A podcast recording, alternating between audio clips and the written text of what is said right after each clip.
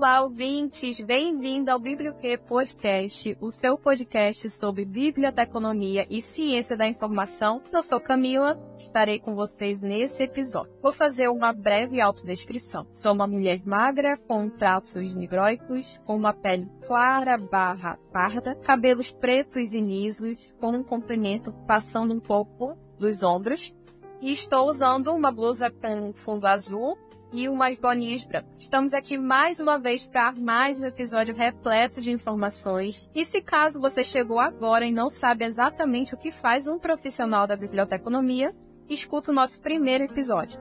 Lá a gente explica tudinho sobre essa profissão e depois você pode voltar nesse, onde nós vamos aprofundar sobre a área. Olá, ouvintes. Aqui é o Rodrigo, o roteirista, e hoje, em meio do nosso biblioquê, vou fazer uma pequena descrição para quem ainda não me conhece ou para quem já me conhece, mas está esquecido. Eu sou um garoto branco, mediano. Hoje estou usando óculos, uma camisa branca, uma parte preta, o cabelo pulado, sem barba e olhos claros. É no episódio de hoje nós trouxemos o professor Pedro Andretta para conversar com a gente sobre o tema que é a carta do biblioquê. E eu estava muito ansioso para falar sobre isso. Inclusive, essa pauta foi sugestão minha. Eu estava muito, muito, muito ansioso para falar sobre isso. Hoje vamos falar sobre divulgação científica nas redes sociais. É isso aí, Rodrigo. O Pedro é doutor em Ciência da Informação pela Universidade de São Paulo. Atualmente é professor adjunto do Departamento de Ciência da Informação da Universidade Federal de Rondônia. E pelo que vimos, ele bem poderia ser o teu amigo, ô Rodrigo, porque os dois têm um assunto de interesse em comum, que é a linguística. Olá, meu nome é Pedro, eu sou um homem branco, de cabelos pretos, já um pouco grisalhos, bem, bem pouquinho ainda uma barba por fazer, mas cheia de falha. E, e é isso.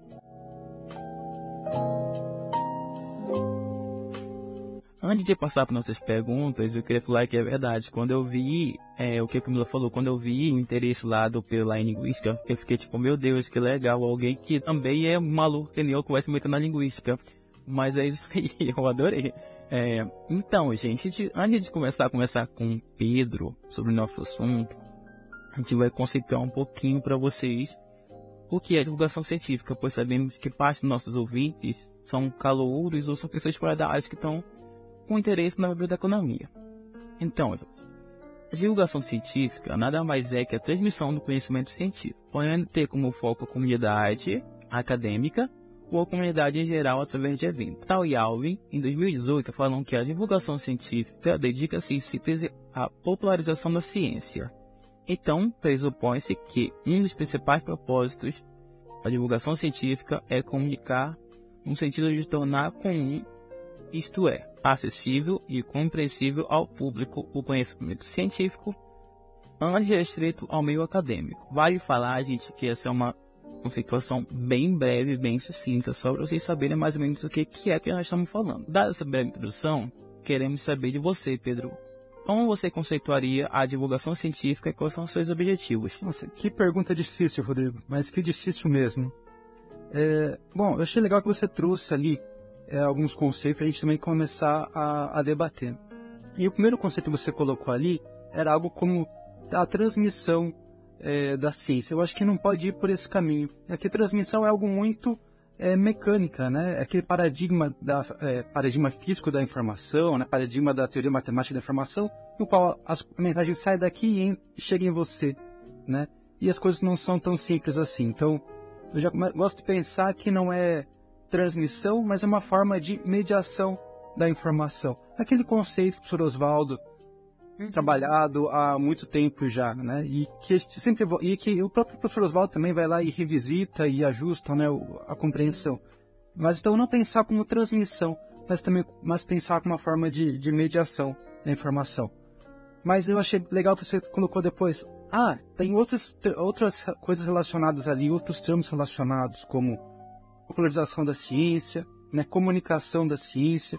Eu acho que tem que ir também por esse lado, pensar então como uma prática de de comunicação. Trabalhando o conceito de, mediação, de divulgação científica, a gente vai chegar é, na comunicação pública da ciência, que acho que é o, o caminho que a gente precisa transitar. Né?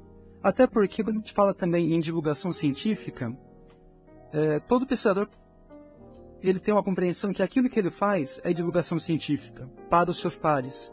Então há, um, há uma certa é, confusão na própria academia entre o que, que é a comunicação científica e o que é divulgação científica, né?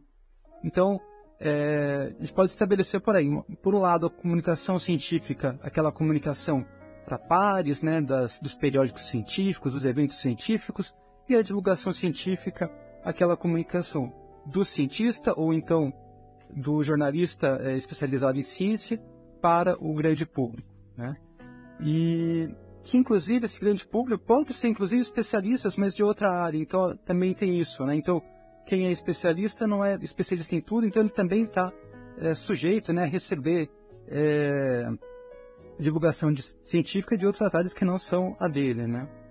Eu gosto de pensar uma compreensão de divulgação científica. Vejam que eu não eu não vim nem preparado para isso, né?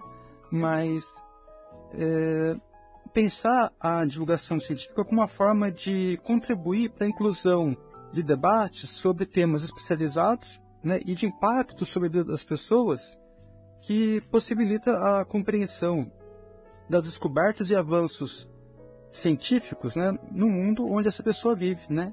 E também como é, como a gente pode compreender como compreender também o processo né, do, é, de como se gera conhecimento, né, como o conhecimento é produzido, como, como a ciência é formulada, né, como isso é posto em circulação na sociedade. Então, tudo isso eu compreendo como divulgação científica. Então, várias frentes ali de, de compreensão.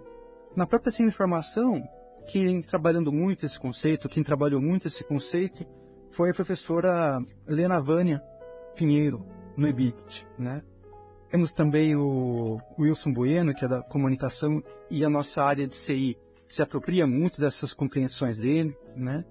É, então, acho que é isso. É, durante o pós-doutorado, estive trabalhando com a temática de divulgação científica na ciência de formação, e, e, bom, eu dei um, passinho ali para compreender, né? Então, é, acho que as principais influências da área hoje, né?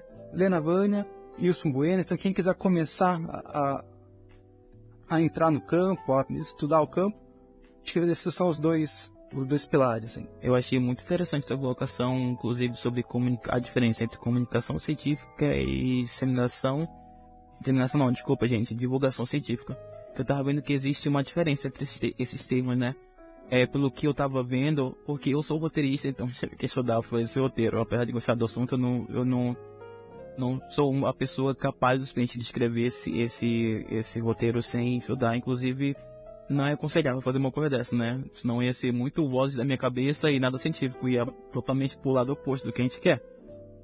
Enfim, eu li muito essa diferença entre comunicação científica e divulgação científica, né? Que eles botavam muito no ponto é, bem simplificado do que, do que eu li, que comunicação científica eles atribuíam ao, ao cientista comunicando para os seus pares. E a divulgação científica sendo algo muito mais é, abrangente da sociedade. É, eu não lembro qual foi onde eu li, e se eu lembrar, vou botar, eu vou falar para os meninos botarem na referência desse, desse roteiro lá para o pessoal que está ouvindo ler, que é, a divulgação científica tinha muito pilar de uma pauta social, levar a sociedade comum é o conhecimento científico. Eu acho muito interessante esse lado. Porque aí eu, eu depois de, de, de, fazer o curso de biblioteconomia, eu tive muitas essas, essas, essas paranoias na minha cabeça sobre é, disseminação do, do saber científico. Inclusive, isso foi uma grande pira minha no MTCC, porque ficava pensando, será que se alguém de fora da área ler MTCC, ele vai entender? Ou será que vai ser só um montuado de palavras esquisitas e no final das contas não vai agregar na vida das pessoas? Eu tive muito essa neura. Mas enfim, eu achei muito interessante a colocação, Pedro. É muito bom, é, foi muito interessante o Pedro fazer essa ressalva sobre a diferença da comunicação científica e divulgação. É, eu percebo que na comunidade acadêmica existe um problema absurdo que os atores envolvidos nesse contexto não sabem comunicar para uma sociedade geral o que de fato a pesquisa, a ciência, como que a pesquisa e a ciência está contribuindo para aquela vivência, né? Então, isso tudo pode causar muitos problemas, principalmente relacionados à desigualdade social, porque a gente precisa entender a informação como um capital. É um capital intelectual que gera o quê? Poder. Muito poder. Então, quanto mais informação, mais poder de compra, mais poder social, mais poder quanto a tua relação com as pessoas que estão ao teu redor, com o contexto que tu se inclui, que tu precisa se incluir, né? É, então, por exemplo, existem duas autoras que fizeram um estudo em 2018 que é a Camila Natal e a Massa Alvim, elas fizeram um estudo e nesse estudo elas citam que um dos pilares da desigualdade social está estruturado no direito à educação e cultura de qualidade. É, e no caso da desigualdade, nós estamos falando sobre a falta de educação que está muito relacionada à informação que não chega para essas pessoas, a comunidade mais vulnerável, né? Então, por exemplo, um outro estudo que é do Iu Del Moreira, eu acredito que seja um homem, se não for, a gente corrige depois. Ele fez um estudo em 2006 que lá ele falou, abre aspas, né? Isso é uma citação.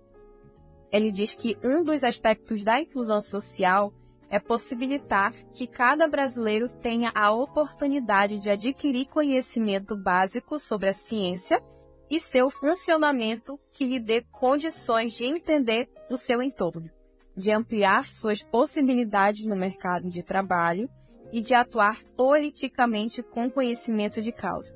Fecha aspas. Então, lembrando que a gente vai disponibilizar todas essas referências nas nossas redes sociais para vocês se debruçarem melhor sobre o assunto. Então, acho muito importante a gente fazer essa relação, né, da divulgação científica que o que, como que ela contribui, mas também como que a falta dela acaba impactando negativamente no nosso meio, tá? Seja acadêmico, seja na sociedade em geral, tá? Só um adendo aqui. E aí, Pedro, a gente vai te fazer uma pergunta. É, a gente quer saber de você, como bibliotecário, como que você enxerga o papel, na verdade, o impacto da divulgação científica mais precisamente uma divulgação feita ali por meio das mídias sociais. A gente sabe que hoje nós temos essas ferramentas que são bem imediatistas, graças a Deus. Elas têm uma possibilidade de distribuição de conteúdo absurda, né?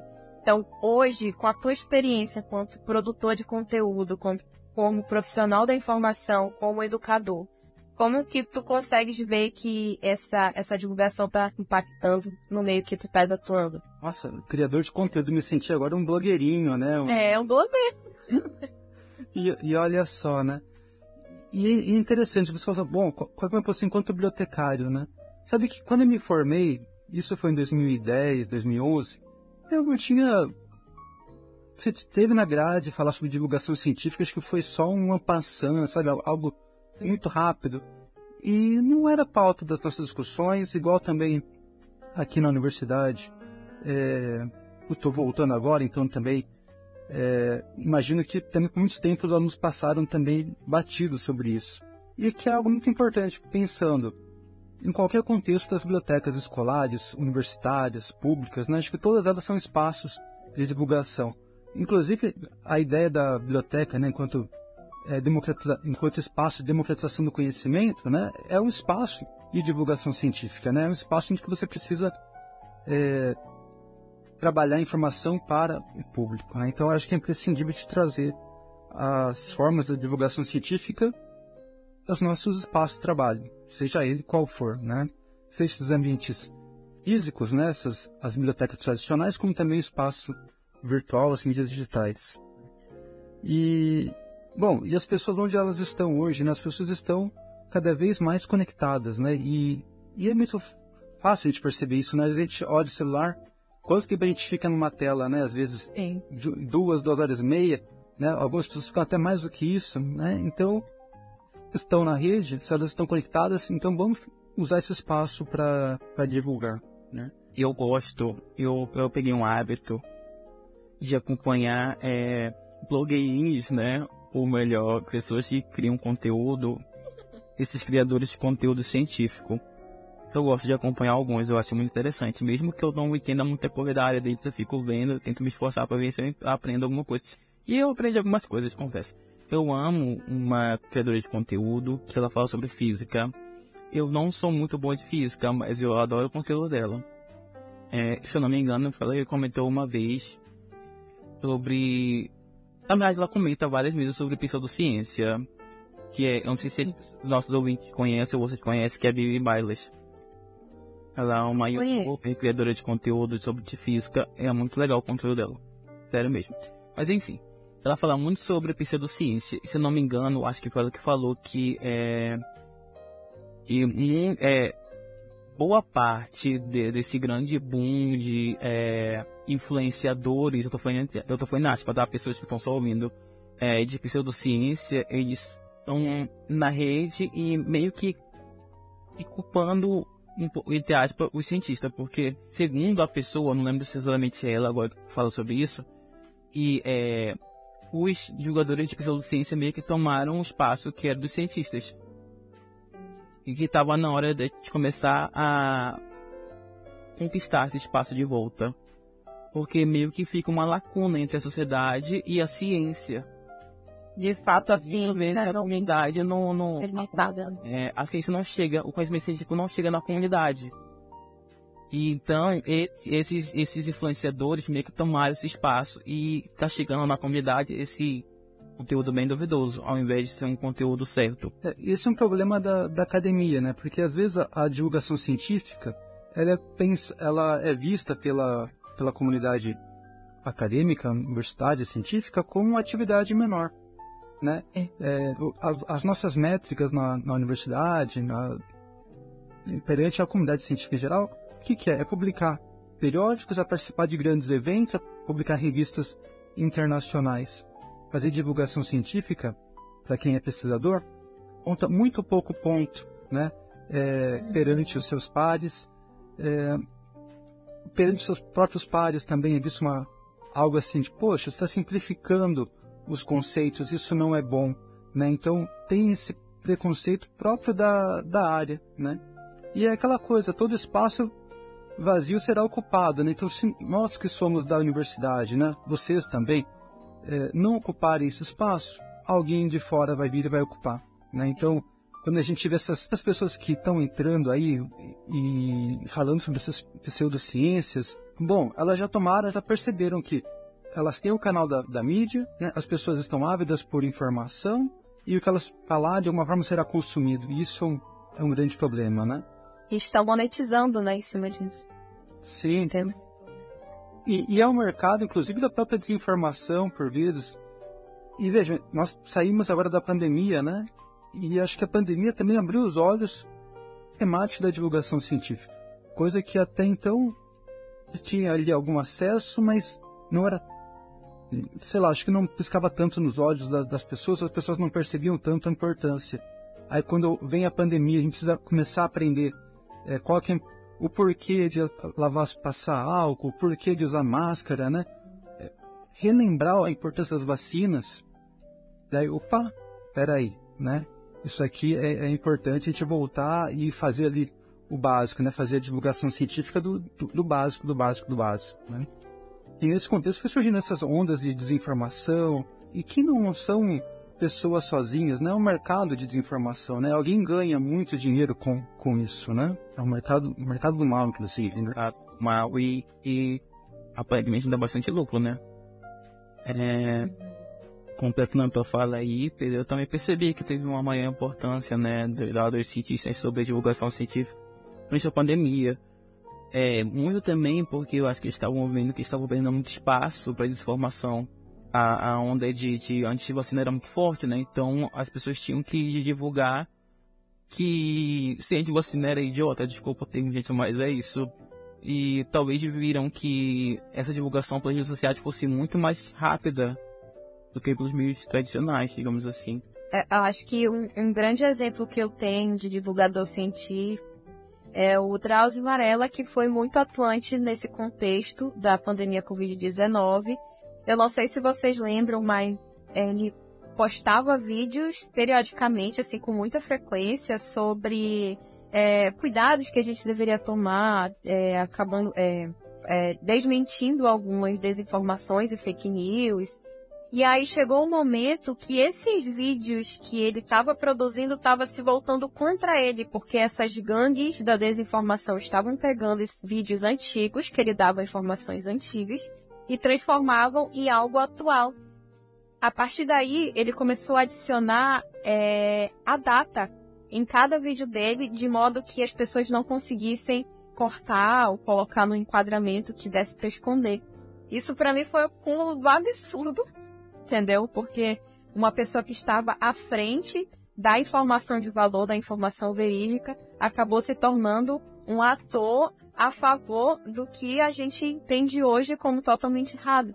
Né? Enfim, e outras barbaridades que a gente presenciou na pandemia, como cloroquina, ivermectina, que a gente nem vale a pena entrar aqui, porque graças a Deus passou.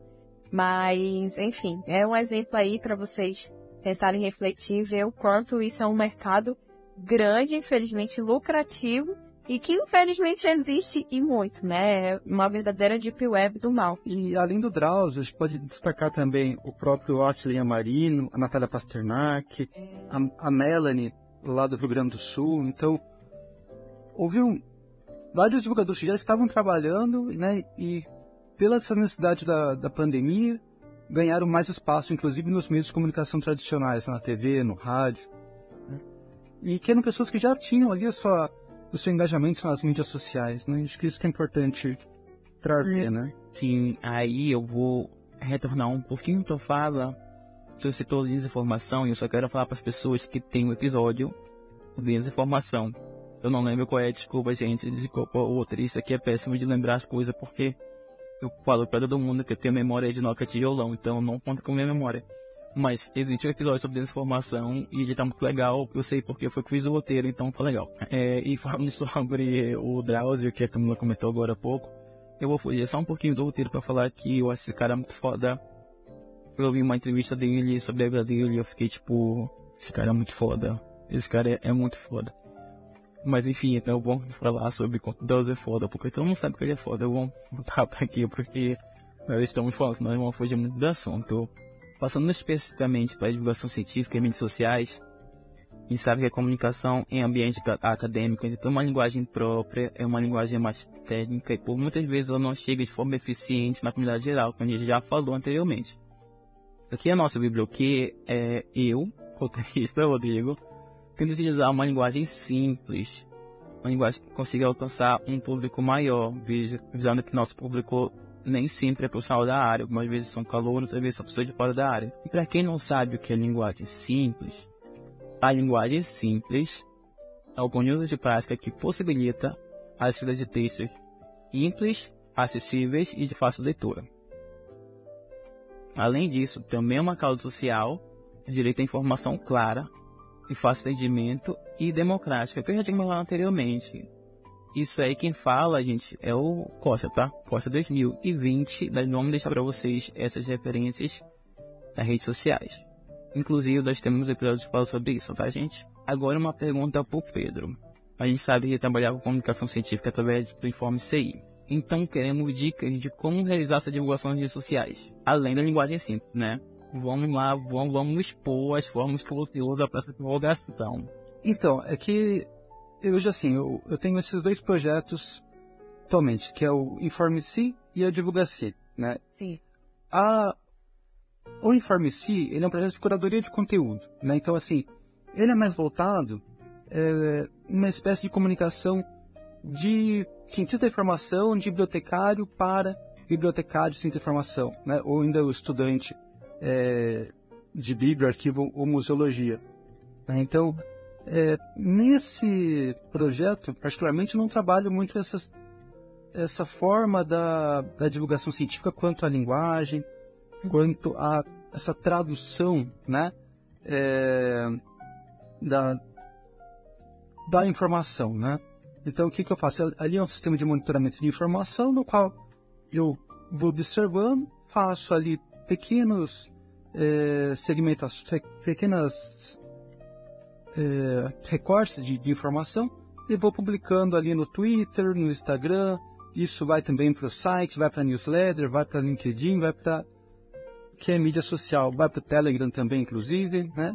Mas é uma forma de comunicação mais para os pares ou então para aqueles que estão é, chegando na área. Né?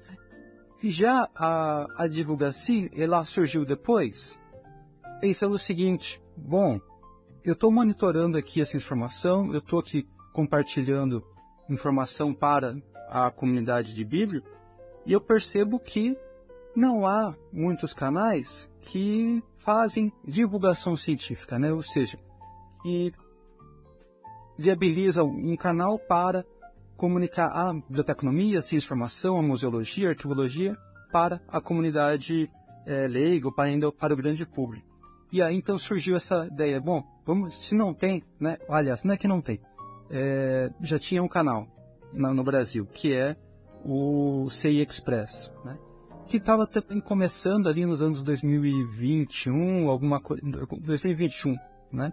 E começou a tomar fôlego em 2022, 2023 já estava com um projeto mais estabelecido né? Mas o projeto ainda esse do C Express sem tanta periodicidade, né? Que também quem estava nesse projeto é o Nivaldo Calixto, lá fazendo doutorado, então aquela correria da, da pós-graduação que não deixava de, de, fato, de, fato, de fato esse projeto engrenar, né?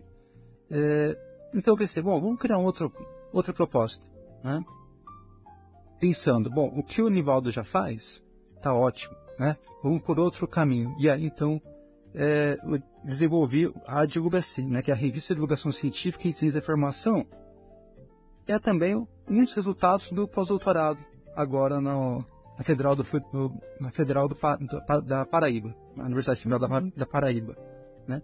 Que é, então, criar um canal de divulgação científica, é, observando aí as outras, os outros canais que já existem. Então, eu vejo até mesmo por conta do projeto do Informici, né? Então eu acompanho diariamente o revista de pesquisa FAPESP, o jornal da USP, blogs Unicamp, é, questão de ciência, enfim, tem, eu sigo ali um monte de, de canais de divulgação.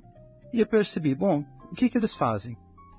Bom, olhando o que, que eles fazem, o que, que eu posso trazer para a área que o Nivaldo ainda não faz. Então, a partir disso, fui estabelecendo ali algumas, algumas políticas editoriais, algumas sessões para a revista. Né? Então, a, a divulgação ela traz sempre é, notícias de divulgação científica. Né? Então, assim, é pegar uma tese, uma dissertação e tentar identificar nela o que é o, o mais importante, aquilo que pode ser que a comunidade é, grande público venha entender como interessante, né, que venha ser útil para ela, e 700 palavras, mil palavras. Né? Uma outra sessão ali da divulgação são as próprias entrevistas com os pesquisadores, então, e, e isso eu acho que é uma das partes mais legais da revista, que é pesquisador, recém-mestre, recém-doutor, falando não só sobre o que ele identificou, o que ele descobriu, na sua dissertação, na sua tese, mas o processo científico. Porque também, se a gente. Divulgação científica não é só o resultado, não, mas também o processo. Né? Então, é, e nessa entrevista as pessoas falam, ah, quais foram as dificuldades, quais são as, as, grandes descobertas, quais foram as suas influências, né? E a gente vê às vezes que é, cada um tem o seu percurso, cada um tem as suas dificuldades, e inclusive também a própria ideia eu coloco sempre algumas questões assim, tipo, o que, que você acha poder, que você ter, que você aprendeu, ou o que você acha que devia ter feito mais, né? E as pessoas sempre vêm aquela, algumas respostas do tipo assim, ah, se eu pudesse voltar no tempo eu faria tudo igual, ou ainda, se eu pudesse voltar no tempo ia trabalhar a, a parte teórica antes, ir para o campo antes, né? E um resultado muito legal das entrevistas é que aparece algo como o, o pesquisador falando, né? Jovem pesquisador falando, né? O novo pesquisador falando. Ah, devia ter publicado mais. Daí você olha quanto ele publicou, publicou um monte. Gente, que ideia, sabe assim? Mas também isso, isso reflete muito também essa essa, essa estrutura, né, essa acadêmica. estrutura acadêmica produtivista, né? Você vê, devia ter produzido mais. Rapaz, produziu um monte, né? Mas, mas é legal também para o público ver isso, né? Porque o público só vê, às vezes, um texto ou outro, né? Quando ele vê entrevista, e daí ela teve um retorno para a sociedade quando ele lê entrevista, no sentido de olha só o, o recurso público está sendo bem investido. Né? Então, acho que esse é o, é o bacana da- das entrevistas. Né? É ver, ter o retorno para a sociedade. Porque a, gente faz pesquisa, a gente faz CCC, faz mestrado, faz doutorado. E, às vezes, nosso pai, nossa mãe, nosso irmão não sabe o trabalho que é. Exatamente. Então, eu acho que isso também é o legal da, da divulgação das entrevistas. E tem outras sessões também na revista, como esses dadores já consolidados, de renome, eu trago para fazer, para abordar um tema. Né? Às vezes por escolha do, da própria pessoa, ou então eu já sugiro, nossa, por favor, fale sobre esse tema aqui. Aí o pesquisador vai lá e traz ah, o, seu, o seu ponto de vista. Estou trazendo também para a revista uma coisa que é legal, que é é, outras divulgações e inovações. Porque também a gente pensa também outras divulgações, os textos de revistas, de, é, dos periódicos, dos e-books que são lançados, e as inovações, aquilo que é mais da ordem da tecnologia, que parece assim, ah, livro, arquivo, um museu não tem, não tem inovação. E tem, tem coisas muito legais que a gente está criando, né? E que a sociedade não, não sabe, né? É. E que mais? Que é uma coisa muito legal também da revista, que são os editoriais. Né? É, quando eu pensei esse projeto, pensei também com o professor Marcos Rubiner da, da Unirio, é toda edição trazer um editorial de alguém que é de fora da academia. Né? Porque fica assim, uma coisa, uma coisa muito endógena, né? Então a gente faz é, ciência para dentro, né? É, acaba virando a comunicação, né, científica. Exato. Então, nesse editorial, a ideia é sempre trazer pessoas de fora, personalidades, é, ou então profissionais renomados ali na sua área de, de atuação, para que ele fale algo sobre o tema. E aí que é o bacana, que é, ah, é, nós, enquanto eu, enquanto profissional da CI, enquanto editor, eu estou divulgando a revista. Né? Então, uma ação de marketing é uma própria ação de divulgação científica para, para, para uma pessoa só. Né? que a gente pensar, ah, precisa fazer divulgação para massa, mas peraí, quando eu apresento revista para alguém de fora, ele topa participar desse projeto, então, poxa, ganhei. Né? Essa pessoa agora sabe o que é, o que é, o que é a CI, ele passa a olhar também os textos das outras pessoas que publicaram naquela edição, né? então é, é uma forma de, de marketing né? e uma forma também de divulgar a CI. E eu tô achando muito legal essa- essas experiências, trazendo pessoas assim que até às vezes me surpreende que eles aceitam o convite e pensei, "Gente, se colar, colou, e não é que deu certo, né? É. Essa edição mesmo, é sempre assim, né, Camila? A gente sempre acha que o não a gente já tem, mas só falta a humilhação. Aí quando chega, tá certo. Mas pra te ver como às vezes a gente se auto-sabota, né? E tem tantas pessoas espalhadas nesse Brasil, seja da profissão ou não, que estão dispostas a contribuir. E a gente acaba assim. em- na edição, na primeira edição eu escrevi com a, com a Isa Freire, que me acompanhou no pós-doutorado, mas na segunda foi com a Nidinha Suruí, que trabalha com as causas indígenas, a outra com a Fernanda Melchiona, que é bibliotecária da área de... que está na, na Câmara, né, dos Deputados. Sim. É, qual que foi agora? Essa edição recente, a própria Bárbara Lison, que é presidente da IFLA. Então, assim, você vai lançando os convites, as pessoas vão aceitando e pensam, uau, que legal. Esse editorial é pra gente que é da, da, da, da CI aproveitar mais, né? E, e, o- e essa revista é de fato para a comunidade em geral. E a gente tá com. Nossa, eu tô me divertindo tanto nesse projeto. Eu Que bom. Feliz. Né? É. Agora, da, da, da pessoa que faz, fala sobre a temática indígena, eu lembrei agora de um episódio que foi feito com a Wanda Vitoto. Foi tu que falou que fez comigo, Camila? Não, né? Não lê. Acho que. Não, acho que não. A Wanda Vitoto é uma deputada. Ela foi. Ela, ela é deputada, né? Ou ela era candidata? Ela era candidata, agora ela vai se candidatar a outro cargo público que eu não lembro qual é. Aí te chamou ela pra fazer o que eu descobri né? Eu fiz o roteiro e tudo mais, e aí aconteceu alguma coisa com o mediador e eu que tive que fazer o episódio. E assim, É. foi, foi um grande baque pra mim, porque eu, eu falei que assim, a mulher já foi, já foi fotografada pela, pela Vogue, a mulher já foi na ONU, a mulher é super foda, que ela, ela vai aceitar um, um, um convite de um podcast pequeno. E aí ela aceitou, e eu fiquei tipo, meu Deus, ela aceitou. A gente aprendeu muito com ela.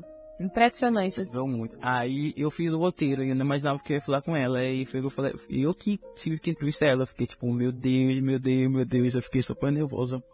Mas deu super certo. Foi muito legal, tipo assim, foi uma experiência fantástica. Não, e o bacana da revista, da, da divulgação, é porque assim, é tudo por convites. Né? Quando pensa naquele modelo tradicional da, dos periódicos científicos, você é autor, você manda o texto, o texto vai ser avaliado por pares, é, é aquela Uhum. demora, né? Então, então é aquela, né? Aquele, aquele processo. E na divulgação é diferente, né? Ela é por convite. E a própria comunidade, ela é, é chamada, né? A própria comunidade em si é chamada para por pessoas a serem convidadas, né? Então, e, e é uma rede, né? no sentido de eu faço o convite para alguém, eu coloco lá, olha, lista algumas pessoas que você quer Que bom. passar pelo, pelo projeto, né? Então elas dão as indicações e a gente vai a partir dessas indicações também é, lançando. Então, assim, é uma grande rede de, de convites. E quando a pessoa recebe o convite, ela fica muito agradecida. Eu acho isso muito legal. Porque é tão difícil a gente conseguir um espacinho né, na, na área para poder falar. E quando a pessoa recebe o convite, ela quer falar. E eu acho isso muito legal. Ah, e outra coisa, pensando também nas mídias sociais, a gente já pensou, começando já no Instagram, é Telegram, é o Telegram qual outro? Mais um, ah, o YouTube e TikTok. Né? A gente criou esses vários canais.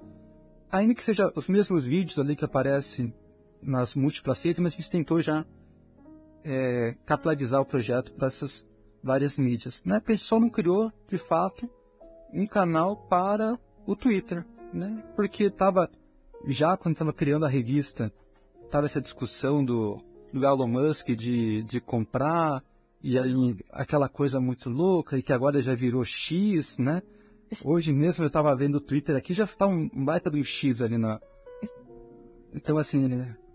Então isso não criou no, no Twitter. Mas eu também eu faço muita, muita. Aí que tá, eu faço muita disseminação científica, né? No, no Twitter. Não, não vou dizer que faço é, divulgação científica, faço.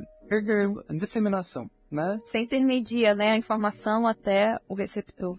Isso, mas não é ainda da ordem da divulgação de ah, vou fazer aqui um, um, um estilo, né, sobre um conceito, sobre, né, um fenômeno, um processo. Não. Então é muito mais uma, uma difusão, né, uma, né, é lançar informação lá, lá não digo que é divulgação científica, né?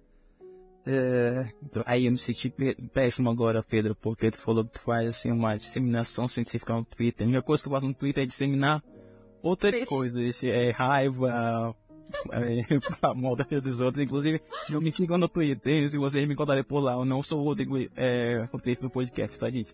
Rodrigo, tu tem que usar estrategicamente as tuas redes a favor da comunidade CI. A minha, a minha rede social Twitter é bloqueada porque é, altos processos, mas enfim. Eu só quero pontuar uma coisinha antes de voltar a falar pro Pedro, que ele falou sobre é, a entrevista com os pesquisadores e tudo mais. Eu achei incrível isso. Eu pensei por vários ângulos, mas enfim, o que interessa aqui agora é que, tipo, muita gente ainda tem esse- a visão do cientista como alguém inalcançável, né? Então, ele não precisava talvez gravar é, um pesquisador falando sobre a pesquisa, dar uma maior humanizada aquele assunto, dar um, dar um, um, um ar de ele é uma pessoa normal também para as pessoas de fora, né? Foi o que eu pensei, ô Rodrigo. É, Pedro, antes da gente iniciar essa conversa, fui dar uma olhada no site da Divulga CI, que confesso que nunca tinha verificado o site, vendo exatamente sobre o que era a iniciativa. Aí, assim que eu abri o site, eu imaginei que era um periódico científico, eu buscando as publicações ali. Quando eu abro, eu fiquei encantada, porque é basicamente uma revista. Não pode ser existe aquela estrutura tradicional das revistas, mas ela é no meio digital e está totalmente voltada à divulgação do que já foi publicado. Então eu fiquei encantada e comecei a vasculhar as coisas ali, aí entrei na sessão de entrevista. Eu caí numa entrevista que não vou lembrar agora, mas eu fiquei Eu dei várias risadas, como o Rodrigo falou, porque a pessoa foi totalmente sincera. Ela expôs, de acordo com as perguntas que estavam sendo informadas para ela, ela expôs é, as dificuldades dela relacionadas à pesquisa durante o processo da produção. Ela expôs quais foram as metodologias utilizadas e dicas para algumas pessoas que estavam iniciando a pesquisar sobre aquela temática. Então, realmente, assim, é uma coisa que só vocês acompanhando para entender o quanto é, é, produtivo e traz muitas contribuições. Tá? E uma outra coisa também do, da, do site também, a gente priorizou ali muito a imagem das pessoas. Né? Então, Isso. Pode, estar num, num, periódico científico, a gente só vê o nome. Sobrenome, né? É o homem, uma mulher. É, é o nome, o sobrenome, é. Mas é só o, nome, né? E ali normalmente dá muito destaque a, a foto, né? Para você ver que aquela é uma pessoa real, né? Então, inclusive quando a gente começa a entrevista, a gente sempre traz ali os hobbies da pessoa, o que, que ela gosta de fazer, é, onde ela onde ela circula. Então, às vezes, ah, ela é mãe, é casada, né? É filho. Ah, ele tem um cachorro, ele não sei o que, joga futebol nos fins de semana. Ah, ele tem um filho de cinco anos. Então, assim, de fato, a gente já começa já humanizando o pesquisador. Porque parece assim, ah, a pessoa agora é mestre, a pessoa é doutora, né? E, e ela é só isso. Não, né? A gente, é, gente tá, no, tá no mundo, né? E, e eu acho muito legal. Eu, eu sou apaixonado pelas entrevistas, né? É, e quando eu pensei no projeto inicial, eu, eu, pensei mais nesse modelo ali que era da revista FAPESP, da blog Ciências, né? E aí eu tinha visto uma... Lembrei que uma vez eu vi uma... Tinha um site, há muito tempo atrás, que era só de entrevistas sobre o processo de escrita. Mas isso porque eu vou acompanhando mil coisas no, no Informe Si, isso acho que era uma lembrança que eu tinha de 2019, coisa assim. Eu procurei, procurei, procurei, não encontrava mais o, o link de nada. Uhum. Mas fiquei com essa ideia na cabeça. Eu pensei, poxa, talvez trazer algo de entrevista para pensar o processo, né? E acho que deu tão certo, porque a gente, alguns a gente dá risada, outros a gente dá um certo aperto ali, às vezes, eu lembro na entrevista do Carlos, que ele falava assim, olha, quando eu comecei o doutorado, meu, meu filho tinha nascido. Quando terminei já estava com 5 anos, né? Poxa. Caramba! E aí, aí você sente, porque de fato é, é um. É 4 ou 5 anos o doutorado, né? Então, assim, a gente se surpreende com, com o que as pessoas colocam, né? Eu gosto muito. E essa ideia de a gente ver a pessoa, né? Gente, talvez o, o próximo passo, talvez seja pensar um podcast para ouvir, né? Que também é outra coisa.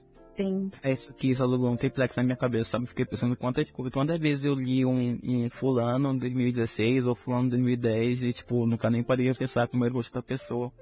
Uhum. E que isso condiz muito com o que ele está expondo no trabalho, né? Não tem como separar essa vida pessoal com o que a pessoa está desenvolvendo na academia. Só queria fazer um adendo aqui, que é muito fácil vocês encontrarem na internet o Informe CI e o Divulga CI, porque é uma iniciativa multiplataformizada, né? A gente tem site, tem Instagram, tem Telegram, tem Facebook, já vi que o Digo BC tem.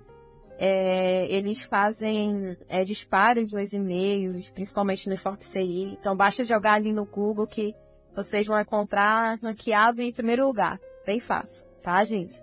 É, inclusive, Pedro, é, o Informe CI é basicamente o meu jornal de toda manhã, tá?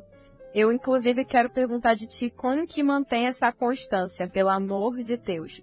É muito boa, mas eu devo imaginar que deve dar muito trabalho, existe um desgaste de tempo. Então, se tu puder me dar essa dica aí para os produtores de os futuros produtores de conteúdo, que se Deus quiser vai nascer muito já a partir desse episódio.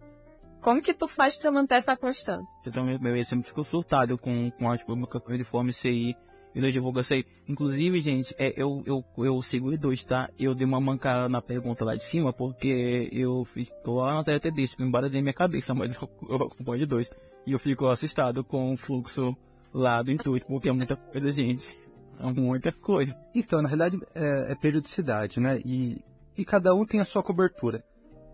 Ao divulgar, eu tinha feito um levantamento é, junto com a professora Isa, isso foi um, próprio trabalho no Enancib, da Divulgaci, que foi pensar, bom, quantas teses e dissertações são defendidas por ano na nossa área.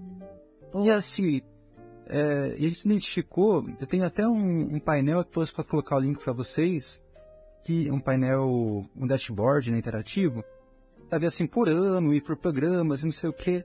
E a gente viu assim que eram defendidos mais de 300 dissertações e teses por ano, chegando às vezes quase 400. Então assim, se fosse pensar um projeto de divulgação científica para tudo que é divulgado na área, dava para fazer um por dia, né, e ainda ia faltar ia faltar dia no ano.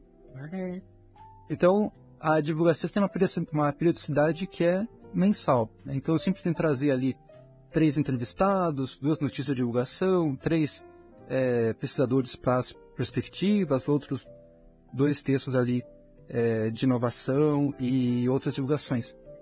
Que, que tem muita coisa sendo produzida na pós-graduação em ciência de informação, em museologia, né, e arquivo, que precisa ser dado vazão. Né? Então, por isso essa periodicidade que é mensal. E para o Informe Si, é, é um projeto anterior que eu já fazia isso para mim, né? Desde 2000 e quando entrei na graduação, 2007, 2008, existia uma coisa que não existe mais, que era o Google Reader, no qual você colocava os links dos sites que você queria seguir e o Google então ficava monitorando aquilo e te dava as notícias do dia, né? Isso durou até 2012, daí o, o Google encerrou esse Google Reader. E eu fui buscar outras plataformas e, de toda forma, assim, eu nunca parei de acompanhar os canais de CI e eu fui adicionando outros canais também no meio. Então, sempre teve muita informação sobre a nossa área, né? A ideia da advocacia é, bom, eu me informo diariamente sobre isso, né? Tipo assim, é como se eu lesse o jornal impresso todo dia, né? Aquela, é, é um hábito, né? Uma, uma disciplina. Né? E eu comecei a pensar o seguinte, bom, eu já faço isso para mim. Né? Não é tão difícil, né? considerando as tecnologias digitais, as ferramentas à disposição, fazer que essa minha leitura e essa minha seleção vá parar também em outros, em outros meios e ajude as outras pessoas né? que, por, que por vezes não tem nem o mesmo tempo que eu tenho para ler, porque nisso posso dizer que eu, eu sou muito privilegiado, né? enquanto professor universitário, né? É, e não é todo mundo que tem esse tempo, então, enquanto professor, eu posso tirar uma hora do meu dia, uma hora e meia do meu dia para ler, para estudar, né? E, e, se eu fizer isso e ainda divulgar para a comunidade é, interessada, é melhor ainda, né? Então a ideia foi essa. Então eu já fazia esse monitoramento de informação para mim, né? então comecei a abrir isso para para todos aí primeiro do Twitter, depois foi para o site, né? E é muita coisa. Né? Então eu acompanho hoje no Feedly, que é a ferramenta que eu uso hoje, que substituiu ali o Google Reader, 700 fontes de informação em torno disso, de revistas da área de CI, repositórios de dissertações, tudo que é canto, é, canais de divulgação científica, sites de óperas de biblioteconomia, de arquivo, de museu, notícias, né, de, de tudo que é canto. Então, eu recebo muita coisa, né, e eu tenho que pensar, isso tudo que eu recebo e que eu dou uma, dou uma lida, né, eu me aprofundo ali em, às vezes, seis conteúdos. É a minha média. Né? Então, quem acompanha a, a newsletter diária já percebeu que são geralmente seis, quatro no, no sábado, quer dizer, dá uma preguiça na sexta, né? é. mas, mas é isso, né? Claro, a gente também é humano, né? Vai dando uma preguiça até em quem lê, imagine quem produz. Não, mas é, é, muito tranquilo, porque, claro, é, também é prático, né? É, é um tempo que eu disponho para isso, então, do meu dia, uma hora e meia eu paro para ler, né? Então, ah.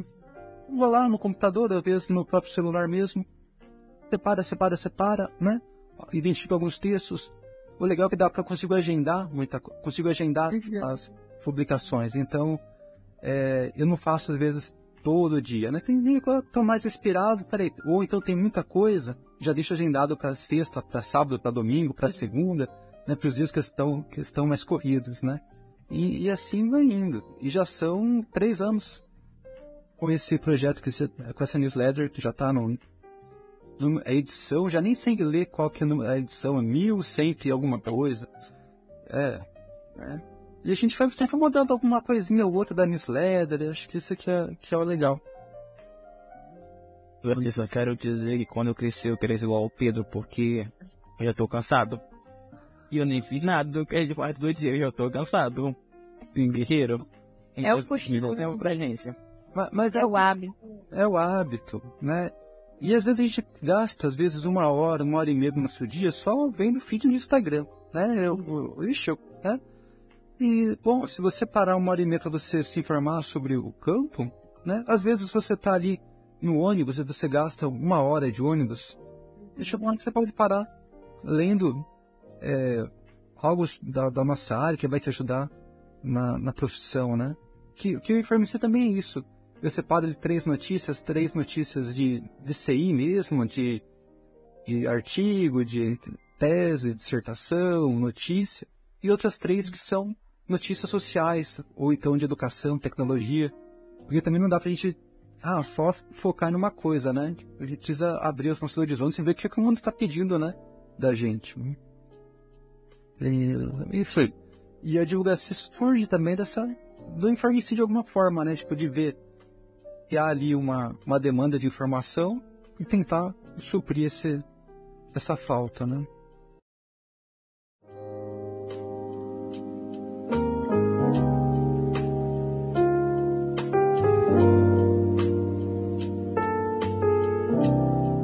Vamos lá. A gente, infelizmente, está chegando ao fim da nossa conversa. É, Pedro, eu quero que tu faças uma reflexão agora, tá? É, tu estás há três, quatro anos trabalhando com isso. É, com o Informe-se há três anos, que comecei um pouquinho antes da pandemia, comecei o projeto em dezembro de 2019, e agora já estamos em setembro de 2023, já passou bem uns três anos e meio quase, né? É chão, né? Muito chão. E com a divulgação é seis meses agora, né? Acho que é tempo suficiente para te fazer uma reflexão. É, a gente quer que, que tu oriente o Pedro lá de 2019, quando iniciou o Informe CI, que o Pedro do presente daria de orientação para o teu Pedro do passado, aquele pequeno ingênuo que estava iniciando, que tinha somente o interesse e a necessidade de expandir o que ele estava desenvolvendo para ele mesmo e queria contribuir de alguma forma para a comunidade da ciência da informação. Olha, se eu pudesse ver, eu, eu do passado eu falei, cara, comece isso antes, né? Porque é, eu demorei muito, né? Às vezes eu pensei, eu tava com a faca e o queijo na mão durante anos e, e não tinha percebido, não tinha dado estalo, né? Então, acompanhava desde 2007, quando eu comecei a graduação, fazia, então, poxa, às vezes é algo que a gente já faz para si, né? Já é um, um sistema de informação que você já tem, um hábito de informação, né? Um costume de informação, você pode compartilhar com, com a comunidade. Então, É formar no serviço, né? Pois é. é, de fato, se pudesse dar uma dica para quem está começando agora, né? Então, assim, é pensar é, tecnologias digitais, que não tem como a gente não, não olhar para isso, né? Olhar essas demandas das mídias sociais, das pessoas, né? E pensar, às vezes, o meu interesse, né? Não é só meu, é de uma comunidade, né? Então, eu vou muito nisso. E a gente vai aprendendo. Agora, com a, com a divulgação, eu estou aprendendo a questão da divulga, da, do marketing, né? Porque uma coisa é você falar para os convertidos. É, E o, informe em si é isso, ele fala para os convertidos, eu estou falando para os bibliotecários. Agora, com a divulgação, eu estou falando para os não, os não convertidos, né? Então, estou tentando alcançar as pessoas que não conhecem nem o que é biblioteconomia, né? O que é essa informação, o que é arquivo, né? Aquelas pessoas que vão dizer assim, bíblia o quê, né?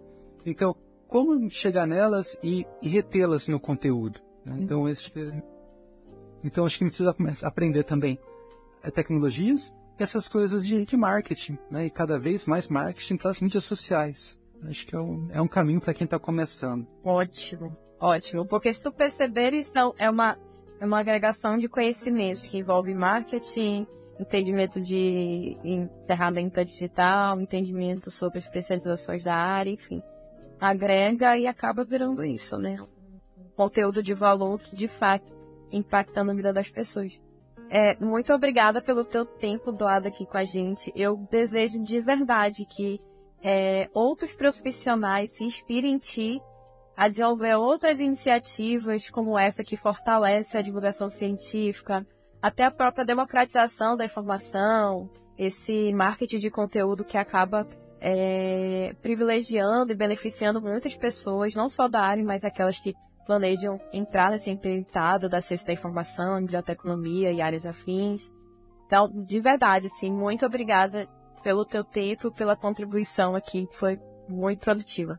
Agradecer também ao Pedro, foi uma conversa incrível, que a priori não seria comigo, né, porque eu sou roteirista, mas ainda bem que ficou com ele, assim, é muito legal a conversa. Ninguém precisa saber, Rodrigo, que tu estás aqui de, de... É, porque eu sou a voz da produção.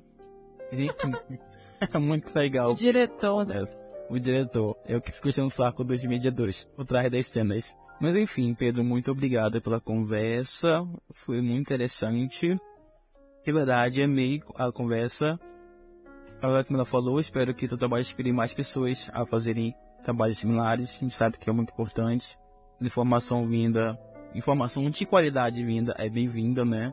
E agora, Camila, hora de se despedir dos nossos ouvintes. Obrigada, pessoal. Obrigada. A gente quer agradecer pelo apoio da Faculdade de Informação e Comunicação da Universidade Federal do Amazonas, ao Centro Acadêmico de Biblioteconomia também da UFAM pela ajuda na divulgação. Nós estamos disponíveis nas redes sociais Instagram, Twitter e em todas as outras plataformas principais de podcast. A gente está sempre produzindo conteúdo de valor para vocês, então você que está aí perdendo muita coisa por não estar acompanhando a gente nessas plataformas, tá bom? Até mais, fiquem à vontade para mandar sugestões de próximos episódios e fiquem de olho nas redes sociais.